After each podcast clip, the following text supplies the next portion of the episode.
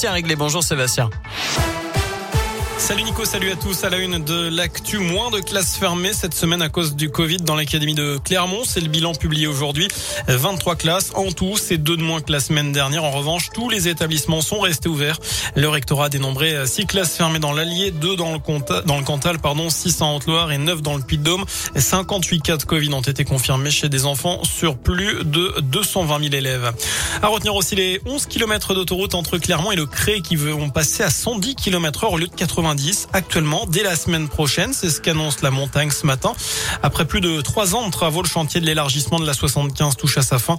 La société d'autoroute promet confort et fluidité aux 60 000 à 80 000 usagers quotidiens.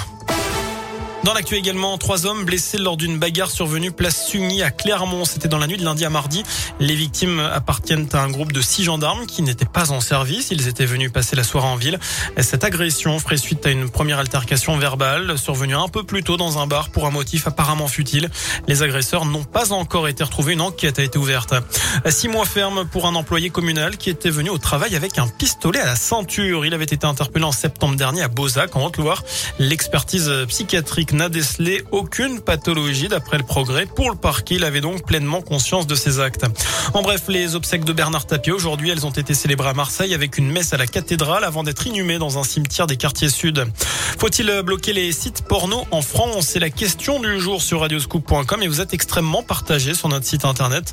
Notez que c'est du 50-50. Le tribunal judiciaire de Paris a rejeté tout à l'heure la demande de blocage émanant des associations e-enfance et la voix de l'enfant. La balle est désormais dans le camp du CSA, le Conseil supérieur de l'audiovisuel qui peut désormais fermer les sites pornographiques qui ne vérifient pas l'âge des internautes.